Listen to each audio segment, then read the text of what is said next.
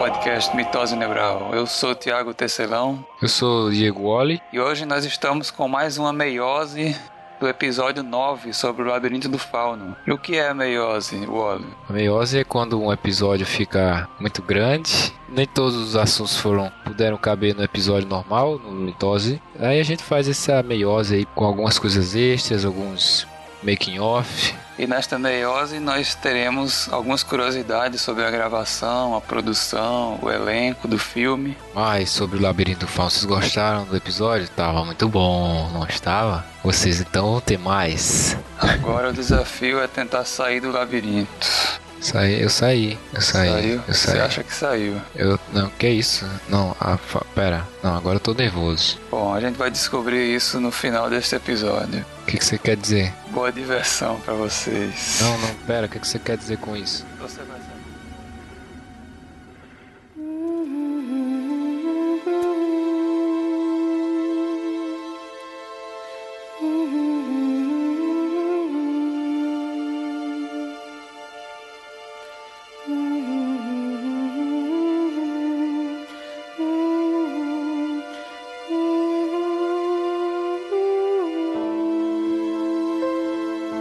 problema que ele teve na, durante as filmagens foi, sim, a gente já falou que foi orçamento, mas grande parte foi por causa dos efeitos especiais. Tem uma, uma curiosidade do filme que foi que lá na, na, no set de filmagem, eles não podiam usar balas de. não podia dar tiros lá, usar armas, essas coisas. Ele queria fazer, na, nas cenas de tiroteio, fazer furo nas árvores para dizer que foi atirar. E ele não podia, o governo não deixava lá, o governo local não, não aprovava que ele, ele machucasse as árvores. Daí ele teve que fazer tudo digitalmente e foi por isso que aumentou muito o orçamento do filme. Uma das, da, das razões. O, os efeitos especiais foram assim, grande parte digitais e teve também efeitos práticos, né? No caso do Fauno. O Fauno era... Tem animatronics, né? É, o Fauno tem uma parte animatronics é. do, do, do, da cara dele, né? É. Confesso que eu ainda estou pensando nas Crônicas de Nárnia se tivesse sido por Guilherme Del Toro. É, a questão, Otávio, é, Marquês, seria porque eu acho que não faria tanta diferença, porque sendo estúdio americano, é, por, por, melhor que o diretor seja, gente pega o Robocop. O Padilha tinha várias ideias fantásticas pro filme, e foi, pelo que eu sei, ele foi muito, muito limado as ideias dele. Acabou que um filme que era, era do Paul Verhoeven, um filme autoral, acabou virando um filme de estúdio, um blockbuster de estúdio. E eu fico pensando aqui o que seria do Labirinto do Fauno se ele tivesse sido feito nos Estados Unidos. Que a, a, talvez eles nem estivesse gravando o podcast agora por causa disso. Porque seria mais um filme pipocão massificado, sabe? Sem muita... É, e o, o Guilherme Del Toro, inclusive, fala que recusou várias propostas de estúdios para gravar em inglês o filme, né? Uhum. Ele abriu mão de uma boa quantidade de, de orçamento que ofereceram a ele para gravar o filme em outro lugar, é, com a língua em, inglês realmente, porque ele não queria que ninguém colocasse a mão porque afinal de contas é a história dele, uhum. queria fazer do jeito dele e realmente, como o, o Wally tá dizendo, um filme assim que, que é feito com a mão direta assim do, do, do escritor, do, do, diretor, sairia completamente diferente se tivesse influência do estúdio ou de qualquer outro investidor, né? É, eu tenho certeza, velho, que seria um filme muito covarde, sabe? Muito é, infantilizado, ou, ou até mesmo as sutilezas do filme iam, iam, se perder todas, os easter eggs, ia ser aquela coisa direta e, e entregada assim para o público. Talvez até a violência ia ser bem limada do filme. Ia ser, ia ser um filme totalmente diferente. Mas as crônicas de Nárnia pro, pro Del Toro, você acha que não tem uma diferença? Eu acho que não, porque ia ter a mão do, do estúdio, sabe, em cima. E também é uma história que tem muita relação mas é até mão do Del Toro, tem, né, tem, tem, duas coisas a respeito de Crônica de Nárnia, porque primeiro que é um, é um livro, né, que tem uma... Você não, não pode inventar muita coisa, que é uma literatura já consagrada, e também foi pelos estúdios, pelos estúdios Disney, né? Exato. E os estúdios Disney são muito, assim, no, no, o diretor não tem muita... É, os diretores não têm muita liberdade com o estúdio Disney. Ele tem é, um... são cheios de guerre né? Você quer dizer... Ele tem um viés. É o padrão Disney. Padrão Disney. É, exatamente, exatamente. é, tem... tem... razão, tem razão, o Diego tá certo. É, acho que não ia fazer muita diferença. Não, mas quando, quando eu falei, quando eu pensei em Crônicas de Nárnia, por Guilherme Del Toro, eu pensei nessa configuração em que ele escreveu e dirigiu o, o filme do Fauno. Sim. Isso sendo, sendo feito na Espanha, com, com o pensamento dele, com a forma livre dele Sim dirigir, entendeu? Então eu imaginei uma, uma história totalmente diferente. Porque lembra muito, assim, tem uma coisa. É, tem, existem os animais, é, existe toda essa, essa mitologia por trás, as crianças, a, a imaginação. Simbologia, né? Sim, é, a, Existe, a, a questão da criança, um é, a visão da criança, tudo. Exatamente. O próprio Del Toro falou posteriormente que existem semelhanças, né, entre os dois filmes. Isso. É, agora ele também disse, isso eu achei, assim, explodiu minha cabeça, digamos assim. Ele disse na entrevista que ele não gosta muito de histórias fantásticas. Já pensou, cara? Ele disse que não é fã de fantasia. E ele detesta especialmente histórias de fantasia heróica. Diz que não é para ele essa história de personagens com espada que derrotam um vilão, etc. E a gente não, realmente não vê isso na história do, do Fauno, né? Não é uma história heróica. Não tem um, um herói que derrota um vilão, né? Ele tá é, mais. É uma coisa bem mais sutil. Não. Isso é uma coisa bem mais sutil. Isso da fantasia é surpreendente porque O Labirinto do Fauno foi o primeiro filme de fantasia em língua espanhola a ganhar um Oscar, né? Exatamente. E assim, é, ele trabalhou é com isso. outras histórias fantásticas, né? Hellboy, apesar de ser uma história é, baseada em quadrinhos, né? É fantástico, tem criaturas fantásticas, tudo. Ele produziu aquele filme Mama, não sei quem assistiu, que tem um fantasma, tudo. Então ele, ele mexe um pouco com o sobrenatural tal, mas não, de fantasia realmente, o Labirinto do Fauno, Hellboy. Mas ele disse que não é muito particularmente fã de, de histórias fantásticas. Isso me surpreendeu bastante, que eu já, eu já via ele como diretor de história fantástica. Se não era, estreou muito bem. Exato, exato. Porque o filme é Sensa perfeito. Exato, sensacional. Eu acho que talvez ele queira dizer que ele seja fã da fantasia no, no seu, na sua raiz, no grotesco, assim. Porque a fantasia, as, as contos de fadas foram meio que infantilizadas. É, é verdade, é verdade. E é isso, isso, isso é assim, muito por causa da a Disney difundiu muito a, a, o conto de fada para criança, né? E se você for no CERN mesmo, desde antes dos irmãos, os irmãos Grimm e etc., você vai ver que a coisa era bem mais pesada, mais grotesca, violenta, brutal, sabe? É. é. E realmente a história do, do, labirinto também não é só, ele não mistura só o fantástico, mas ele traz um contexto político, né, histórico, real, junto de tudo isso aí que realmente faz a história caminhar para um, um desfecho é, espetacular. É mesmo. Essa mistura da Guerra Isso. Civil Espanhola com o final da Segunda Guerra Mundial e a, a história da saga da menina, não é? É muito bacana.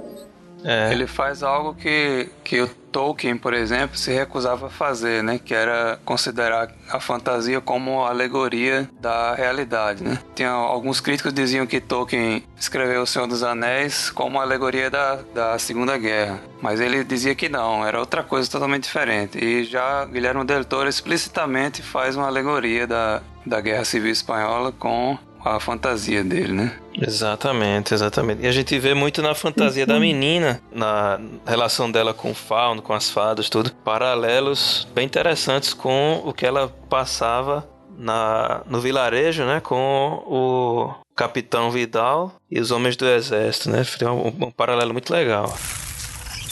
Deixa eu dizer uma curiosidade sobre o autor, o ator, perdão. Na verdade, é uma curiosidade sobre os atores, né? Que o filme realmente quase não deu certo, porque, como a gente falou, o Del Toro perdeu o roteiro, né? Teve problema de orçamento. Diz que quando ele foi fazer o casting, é, o Del Toro é mexicano, né? O filme foi feito na Espanha. Ele não conhecia bem os atores. Ele queria uma menina mais nova, né? Acabou contratando a, a, a menina que fez a Ofélia que era mais velha, mas ficou extremamente impressionado com ela. Esse ator que fez o Vidal, ele era conhecido na Espanha por fazer comédias e melodramas. E a equipe disse: Ó, oh, é. se você contratar esse cara, vai ser um tiro no pé. Né? Esse cara não, não, não vai dar conta, não. Ele, a praia dele é outra. E disse que o Del Toro um tiro falou. No rosto.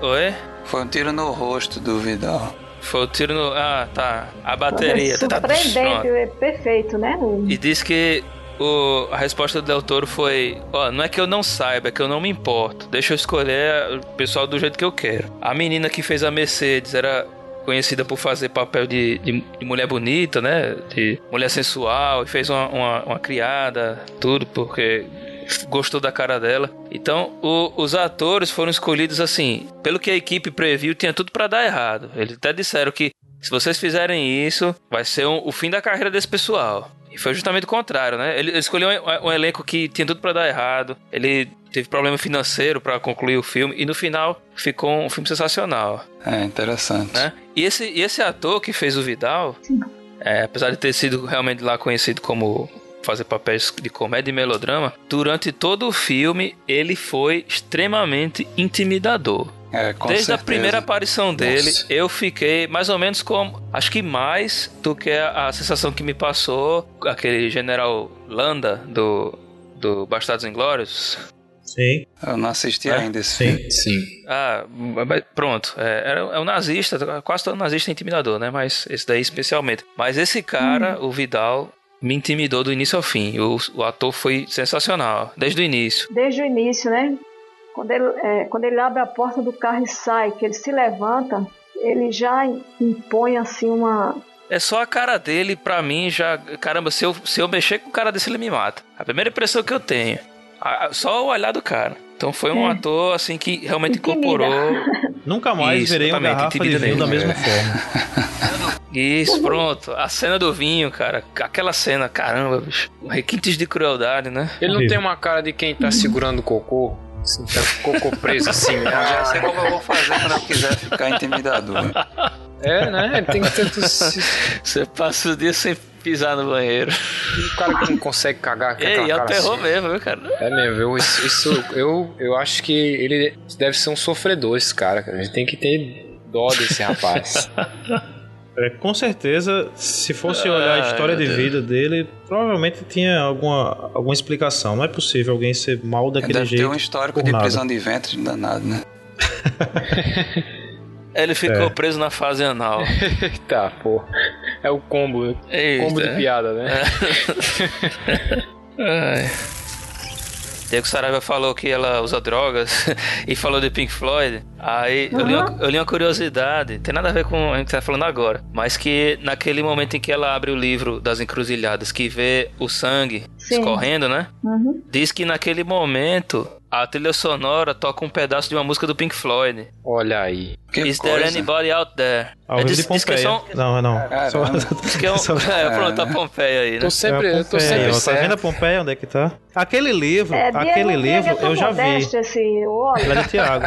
Eu gosto dele, essa qualidade Eu tô sempre, tô sempre certo, gente. Eu, ó, tá, tá vendo? Já até puxou o Pink Floyd. A única aquele coisa que eu não é gosto de Waller é porque ele tira a roupa pra gravar. Só Olha, isso. É, realmente é, é, fantástico, porque são detalhes que você precisa ver o filme dezenas de vezes para primeiro observar a música, depois observar a imagem. É, agora assim, eu, eu botei a música, eu não conhecia, eu botei, e botei na cena do filme, que ele disse que tem isso aí, eu não consegui identificar, mas também eu tentei rapidamente. Diz que é um pedacinho dessa música, Is There Anybody, Is There Anybody Out There? Só que depois muda e vai pra Hello. trilha sonora normal mesmo. Agora não... Anybody out there. Eu vi imagens, fotos do Doug Jones. É Doug Jones, né? Doug Jones. É. é com a roupa do fauno, sem a, a, tratamento digital depois, né? Dá pra ver a perna dele. A dobra da perna do fauno pra trás, como é que eu posso dizer? É a fantasia, né? E a perna dele vem direto pela frente. Ele fica em cima de uma estruturazinha que é o, o pé do fauno, sabe? Ah, sim. É, eu achei um site, a gente coloca depois no link aí do, da, do, da postagem, tem algumas fotos do Doug Jones com a maquiagem ainda incompleta, né? Você tem ideia mais ou menos de como é o, a estrutura do, do fauno, tem mais ou menos ideia de como foi a fantasia do, do Homem Pálido. A gente coloca aí e fica mais fácil de visualizar. O Doug Jones, ele teve um, uma certa dificuldade, né, para participar do filme pelo fato de ele não falar espanhol, né? É, ele não diz uma palavra, né? Exato, é verdade. ele foi treinado pelo Guilherme Del Toro a falar, mas ele não, ele assim, ele conseguia mexer a boca, né? Mas não conseguia pronunciar bem. Então, é, o fauno que aparece falando, né? A boca se mexendo é a dele, mas a voz é de outro ator, né? que Guilherme Del Toro trouxe para fazer a voz do fauno e fazer a voz do narrador também. Ficou bom. E aí, só completando essa curiosidade, é que eu percebi que a voz desse ator que faz a a dublagem, há um acento interessante porque, salvo engano, se eu não estou enganada, ele, ele fala com um acento tanto espanhol quanto, quanto do Rio Platense cá, de, de, da América do Sul. Isso Sim, foi, sotaque, achei né? extremamente curioso, é, o, o, o sotaque, né? Ele, a, às vezes eles falam, ele fala com sotaque palavras que aparecem como o, a pronúncia aqui do, do, do, do espanhol rio-platense e também do espanhol da península da, da, da, da, da Espanha, não é?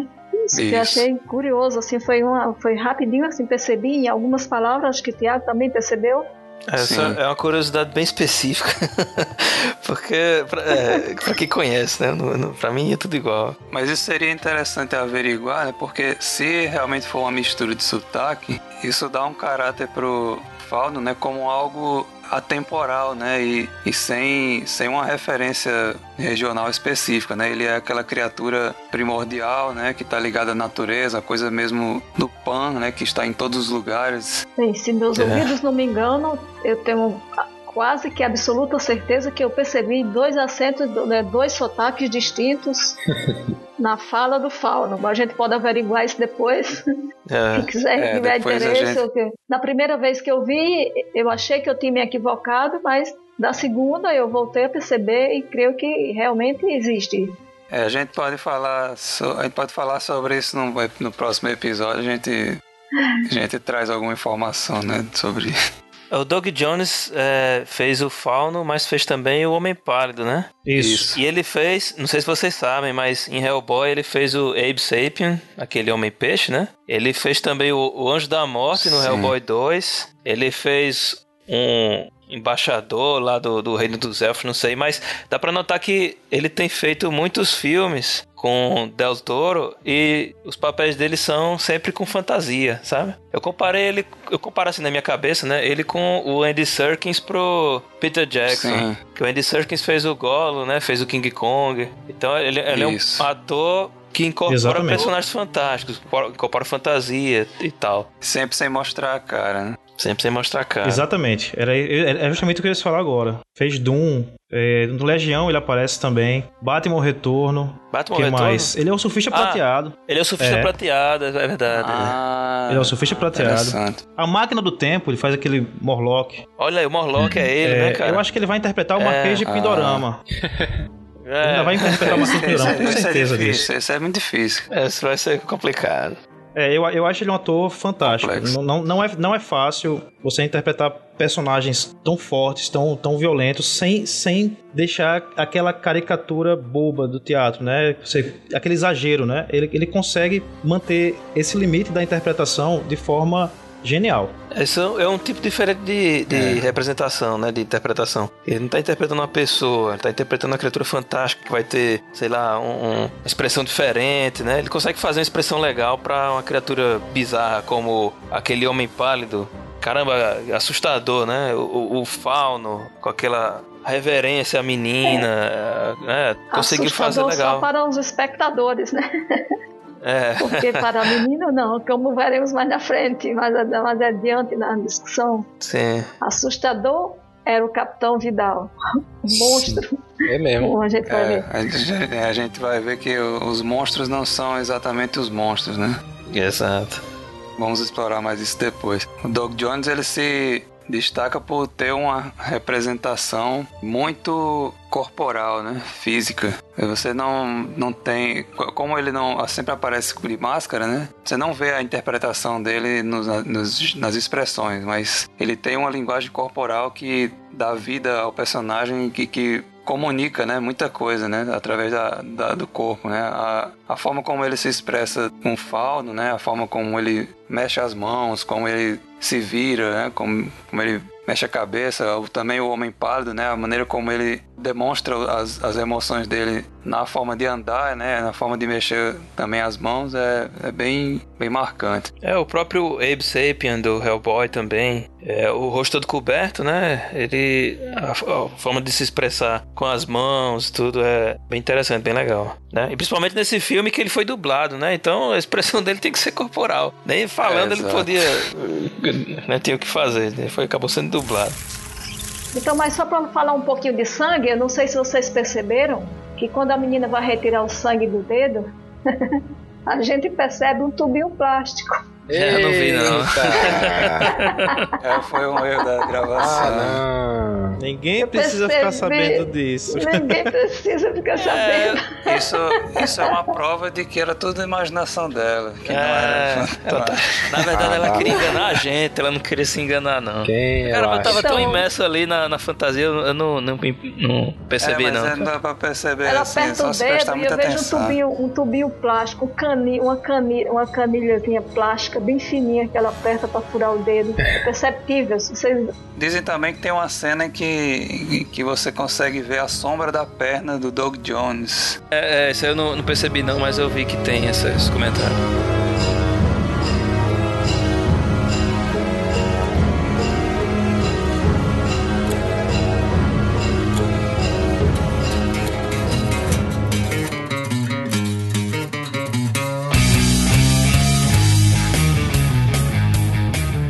Para as repercussões do Labirinto do Fauno. Repercussões. É, é a vozinha aqui da.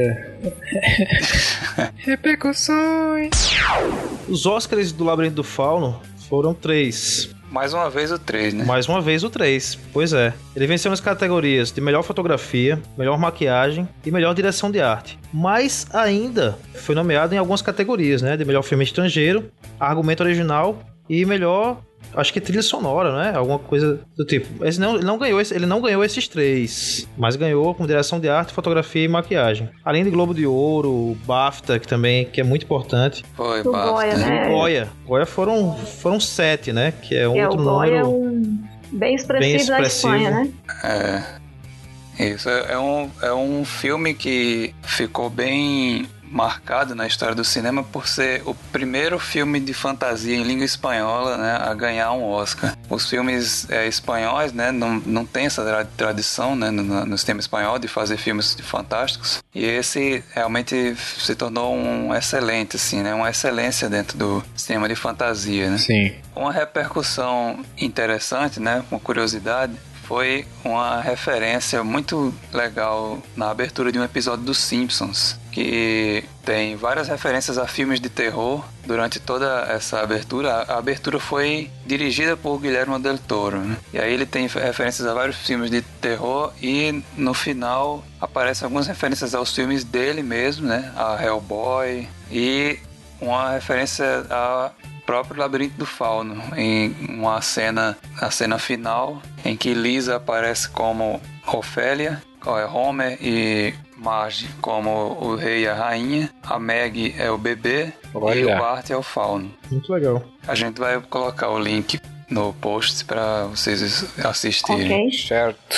Terminamos. Filme muito bom, filme muito poderoso, com muitas. É, exatamente, é um filme que deixou uma marca no cinema, né? É um filme de 2006, quer dizer, são... Oito anos. Oito anos. São oito anos apenas, mas eles se Nove anos um para quem tá já. assistindo ano que vem, tá, ok. Certo, tudo bem. Façam as Nós estamos aqui gravando em 2014. Mas é um filme recente que já se tornou um clássico, né? E é tão um filme tão poderoso assim que como a gente viu, né? A gente faz várias leituras diferentes, fez várias leituras diferentes ao longo desse episódio, em várias camadas literárias, históricas, simbólicas, mitológicas, psicológicas também. A gente não explorou tanto, mas também dá para fazer muitas leituras psicológicas, psicanalíticas, né? E cada vez que a gente assiste, né, vê coisas diferentes e a impressão que eu tenho assim é que se eu for escrever, se eu for escrever tudo o que eu imaginei nas vezes em que eu assisti, eu poderia escrever é. um livro